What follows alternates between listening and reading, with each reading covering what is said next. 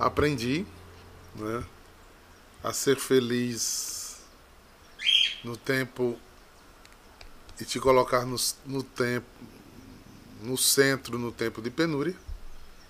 E também aprendi te colocar no centro no tempo de bonança. É tudo, queridos. Tudo é dele. Tudo é para ele. Bom dia, sejam bem-vindos. Vamos estudar? Vamos para a palavra, que da última vez que eu estive aqui eu não, não, não li nem o Evangelho. Ai, ai, mas eu acho que foi interessante aquela partilha, né? A gente. Deus. Deus olha, a gente tem que. Em um Alexo, que o nosso objetivo. Eu sempre repito, as pessoas que me assistem depois ou entram, começaram a acompanhar, que eu tenho vi, visto que tem crescido muito o número de pessoas que assistem depois. Então, eu sempre explico que aqui não é um estudo bíblico, né? Nós não temos essa obrigatoriedade de estudar a Bíblia, de fazer é, exegese. Não, não. Nós temos uma hermenêutica livre e temos um alexo, né? Um meditar da palavra. É uma condução do espírito, é um trazer a palavra para o dia a dia.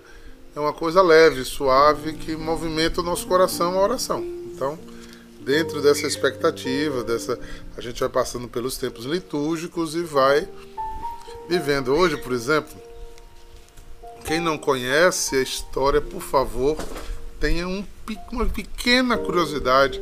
Tem muito material interessante no, no YouTube. Dá uma olhadinha a vida de Santa Luzia. Meu amigo, é fora da curva o negócio. O que essa menina ofertou a Deus, assim, que coragem, que dignidade. Não é? é? eu tinha, ele já morreu, um pastor,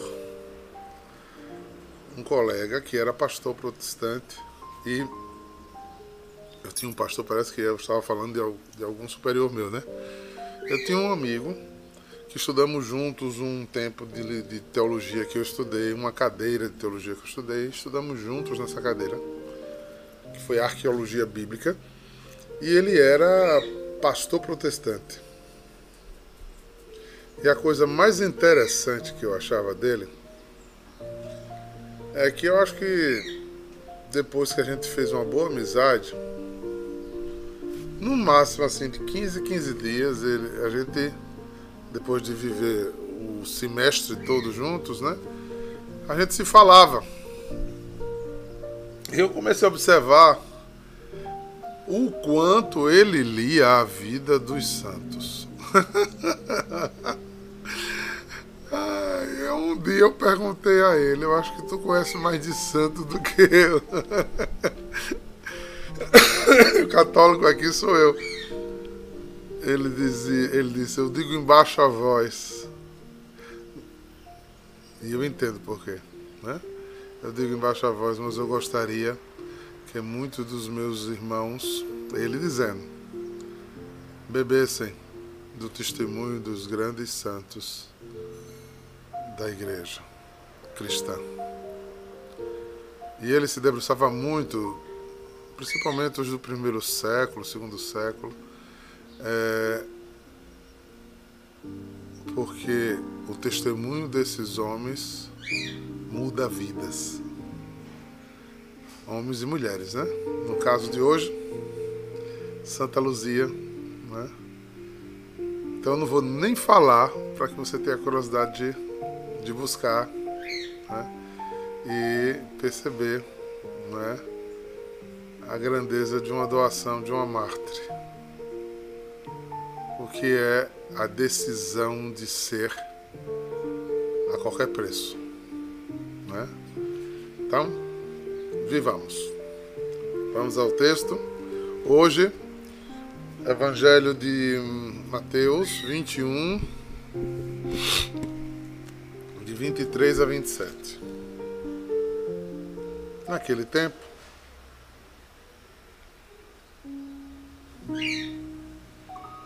Jesus voltou ao templo. Enquanto ensinava, Os sumos sacerdotes e anciãos do povo aproximaram-se dele e perguntaram: Com que autoridade você faz essas coisas? Quem deu tal autoridade? Jesus respondeu: Também eu vos farei uma pergunta.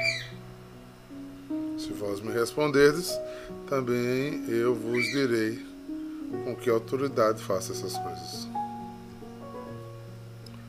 De onde vinha o batismo de João? Do céu ou dos homens? Eles refletiam entre si. Eles refletiam entre si. Se dissermos do céu, ele nos dirá: porque não acreditastes, porque não acreditastes nele. Se quiser dos homens, temos medo do povo, pois todos têm João Batista na conta de profeta. Eles então responderam a Jesus: Não sabemos. Ao que Jesus também respondeu: Eu também não vos direi com que autoridade eu faço essas coisas. Uhul! Eita, Jesus danado! No sentido bonito da palavra, lógico. Eita, cava inteligente, viu?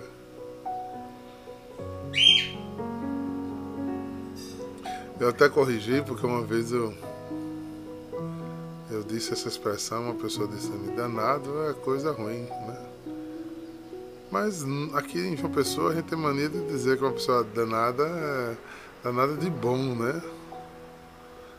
É, mas como a gente lidar com muitas culturas diferentes, a gente tem que ter essas, esses cuidados. De jamais querer me referir ao meu Deus com expressões chulas. Mas eu sou encantado com textos como esse, que mostra assim a, o apurado de Jesus, o, o profundo de Jesus nas suas colocações.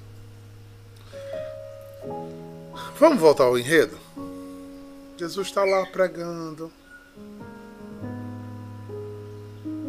Vocês vão me permitir, né, a fazer uma novelinha mexicana aqui, tá?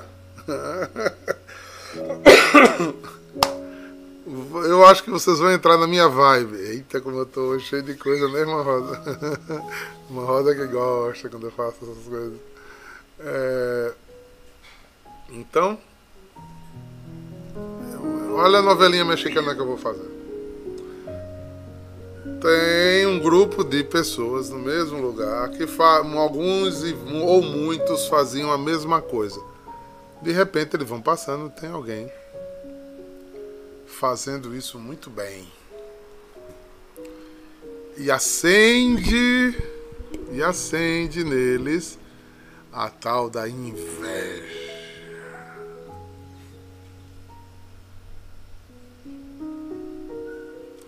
A gente tem mania de atirar.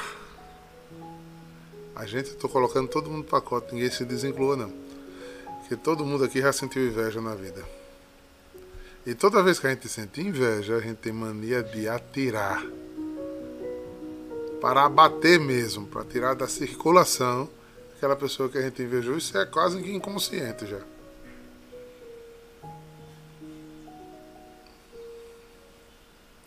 Se tá muito arrumado, vixe Maria, que exagero. Se tá magra como você gosta de estar tá aí, meu Deus, tá passando fome. Né? Se fez o trabalho que você queria, é só para se mostrar. Se conseguiu a vaga que você tanto sonhava, né? deve ter sido panelinha. Se canta melhor do que você, se toca melhor do que você, se prega melhor do que você, se cozinha melhor do que você. Só você atira. Quando você vai ficando mais polidinho, você não atira, mas a máquina rói lá dentro.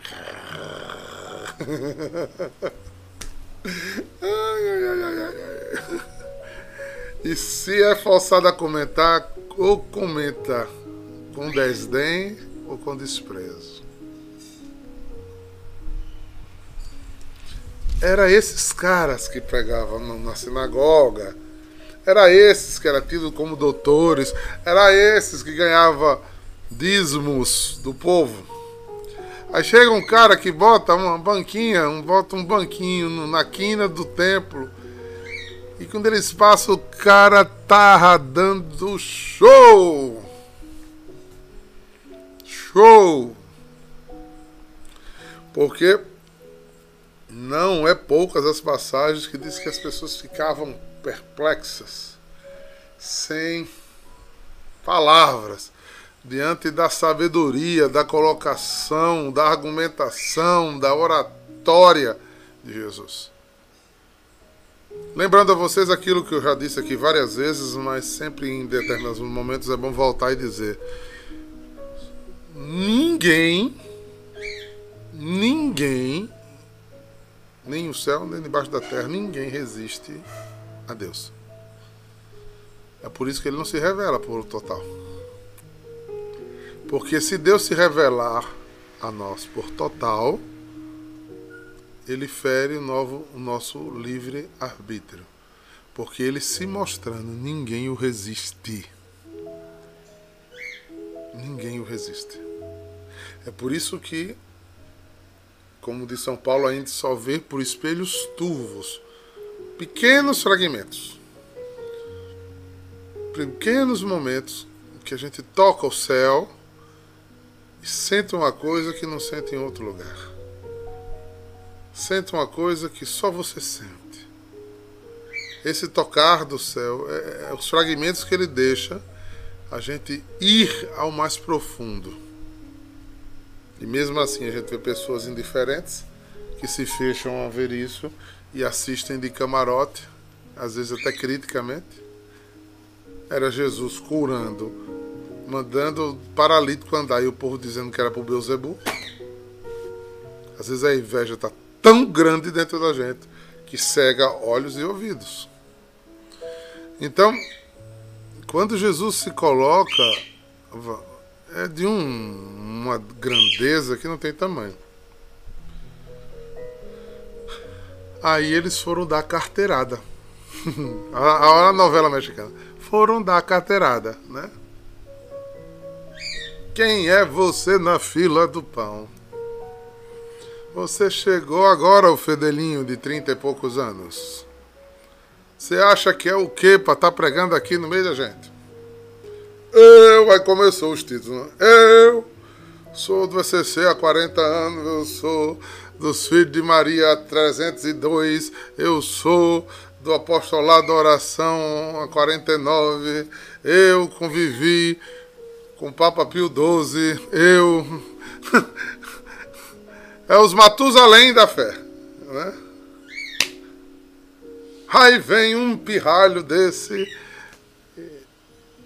e deu show na tua frente, ô carcomido te causou inveja, carcomido.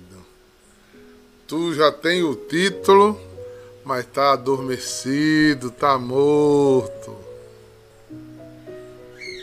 Tá falando por obrigação, transformou vocação em profissão. Deixou o amor cair na rotina não cuidou do seu casamento, da sua aliança com Deus. E quem não cuida do seu casamento, o casamento se acaba, amorna. É, eu vejo. É só um parênteses. Eu vejo, né? Eu vejo tanto casal com cara de velório.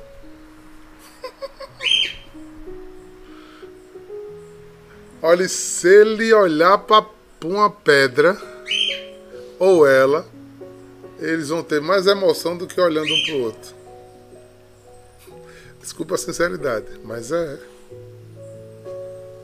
Trem brilho não, meu amigo. É um negócio sufocado, destruído. É somente porque você não cuidou de sua aliança. Aliança não é feita e pronto, não é mágica. Não. Porque quem foi que disse às senhoras e os senhores casados que eu casei e pronto, é meu, eu boto na prateleira, uso quando quero. Menino, acorda. Acorda. Que entra produto novo na prateleira e tu vai para trás. Mais moderno, sem mais, sem as dores, sem ruga, sem pele. Tu acorda. Tu se liga. Então,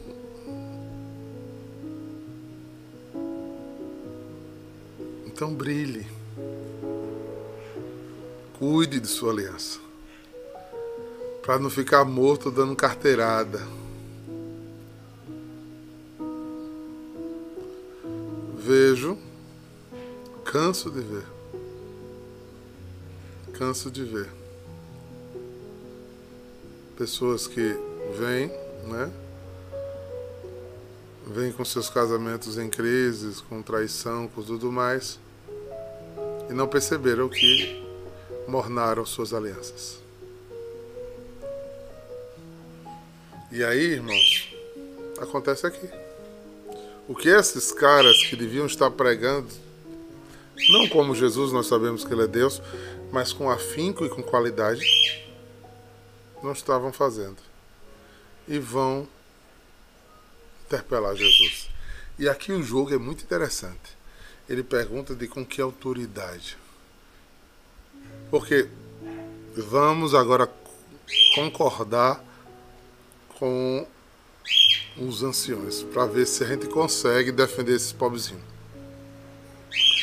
Jesus tinha sido nomeado pregador. Eu vou traduzir, não vou falar na linguagem judaica para facilitar para todo mundo. Ele ele era ordenado diácono, ordenado padre, ordenado bispo. Ele tinha recebido a carteirinha que era do clero de Jerusalém.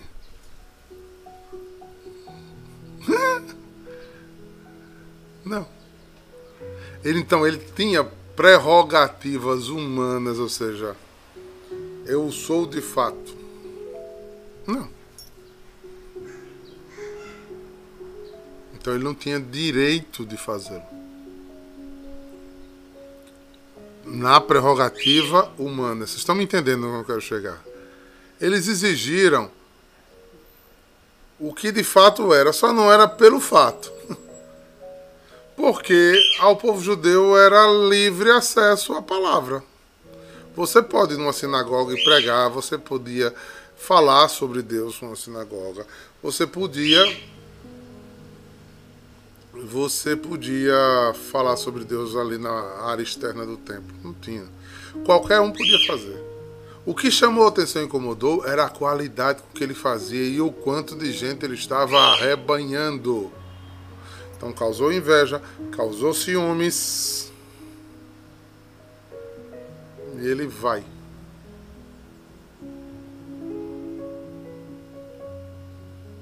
Exigir dele autoridade para exercer esse ofício. E ele não tinha. E aqui para nós nem queria ter, né?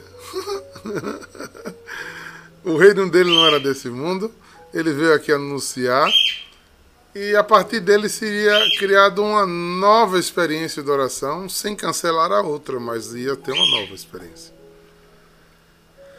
Jesus não destituiu nada do judaísmo, tanto que tudo que tem o judaísmo nós temos. Eles é que não têm o que a gente tem. Então tudo que tem no judaísmo é certo. Como liturgia, entendeu? A Igreja Católica não cancela nada. Sendo que seguiu. E eles não. Aí ele faz pergunta aqui a Jesus. Também eu vos, eu vos farei a pergunta. Se vós, Jesus faz a ele, né? Se vós me responderes, também eu te direi com que autoridade. De onde vem a autoridade de João Batista? O moído o moído vem mais de longe do que você imagina. Três meses antes de Jesus nascer, nasce João. E João, em seis meses antes do início da missão de Jesus, João causa uma revolução. E diferente da posição de Jesus, João vai para a beira do mar, é, do rio, do mar da Galileia, depois ele vai para o rio, ele, e no Rio Jordão ele causa um problema. Todo mundo de Israel ia para lá para se converter. João falava sobre conduta, sobre retomar. Porque, só lembrando a vocês que para o judeu, como é que eu ando na graça? Cumprindo a lei. Isso não foi cancelado para o cristão. Já visto, eu mostrei as passagens a um monte de vocês ontem. Quem me ama segue os meus mandamentos.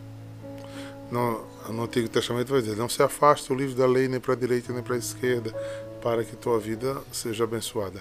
Então, para que você tivesse a graça de Deus, você tinha que obedecer à lei. Em Cristo, nós temos essa mesma coisa. A diferença é que nós temos o perdão mais claro, que ele é pedido, que ele é ministrado por um sacerdote sobre nós. E eles tinham esse rito que João Batista inventou, não. João Batista trouxe dos antigos que não se fazia mais. É um rito de purificação. Quando eu reconheço que o meu caminho está errado, não está bom, eu, eu ouvi uma palavra, me arrependia, mergulhava do lado do rio e saía do outro sobre a bênção e oração de um sacerdote ou de um, de um profeta e eu estava purificado. Eu estava arrependido do que tinha feito e voltava para o bom caminho.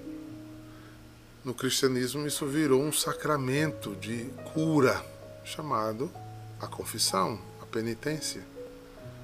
Então, nós cristãos temos um upgrade maravilhoso nesse aí. As coisas tomam mais sentido e mais clareza. Mas eles estavam loucos porque João tinha criado autoridade no meio deles. E tinha questionado, por certo, muita malconduta da religião judaica daquela época. Jesus sentou o sarrafo, não foi? Vocês estão fazendo errado, vocês estão fazendo errado. João não deve ter ficado atrás, porque João não tinha boquinha mansa, não. João veio para quebrar, eternado de quebrar os caniços rachados, né? Derrubar as colinas, aplanar o caminho. Então, se existia isso, ele, ele voltou a pergunta ao problema que ele já vinha enfrentando. Se ele já estava achando ruim João, aí João disse que chegou um cara que era maior do que ele, que ele não era digno de desamarrar as sandálias. Aí, diferente de João, que só fazia pregações para as pessoas se, se converterem, e isso já era muito grande para eles, o que veio melhor do que João curava, multiplicava pão, expulsava demônio. Aí, meu amigo, a concorrência estava para lá de desleal. Estava difícil para eles. Eles estavam perdendo clientes. Gozado, né? Parece que passa dois mil anos e muita coisa não passa. Meu Jesus, misericórdia. Tá bom, tá bom, deixa pra lá. Deixa pra lá, fica quieto, Tiago. Fica quieto, Tiago. Olha a minha língua de João Batista.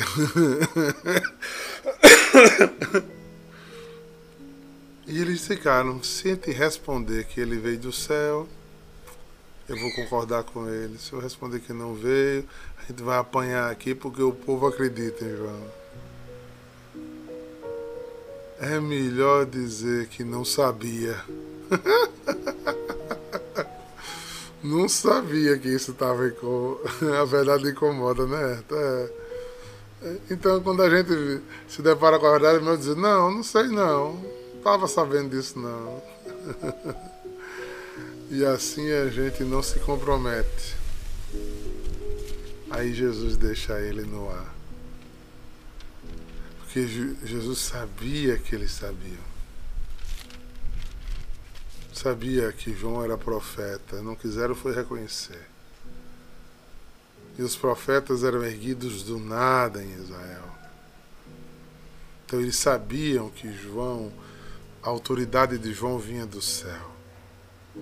Porque se eles reconhecessem que a autoridade de João vinha do céu, eles tinham que reconhecer que na plenitude dos tempos Deus amou tanto o mundo que enviou do céu seu Filho único para todo aquele que nele crê não perecesse mais, não vivesse como ovelha sem pastor, porque surgia em Israel uma ponte, o mediador entre Deus e os homens, a luz que faltava a luz para brilhar nas trevas do nosso pecado, egoísmo, ciúme, inveja.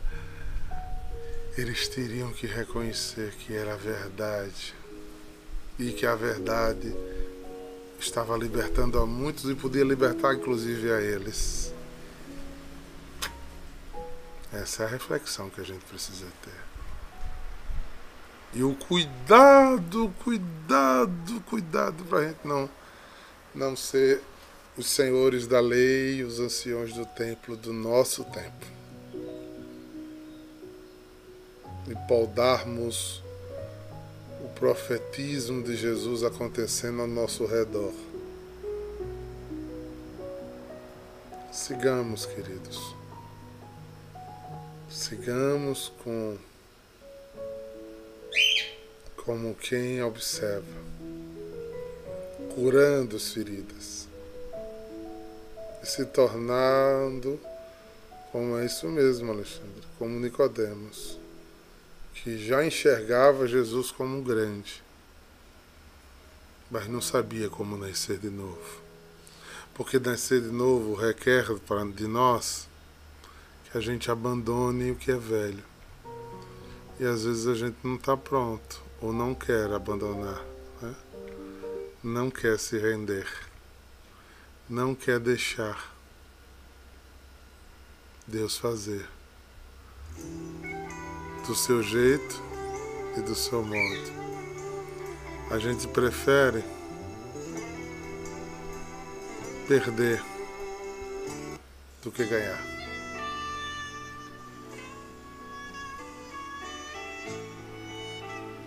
Advento é tempo de nascer de novo de retomar caminhos, porque Ele está para chegar. Todo joelho se dobrará e toda língua proclamará que Jesus Cristo é o Senhor. Servos de orelha furada. Todo joelho se dobrará. Só depois eu explico isso, tá? Que Jesus Cristo que o Senhor os abençoe e os guarde. Volva para cada um de vós seus olhos e tenha misericórdia de dê alegria e a paz de sermos verdadeiramente dele. Em nome do Pai, do Filho e do Espírito Santo. Shalom!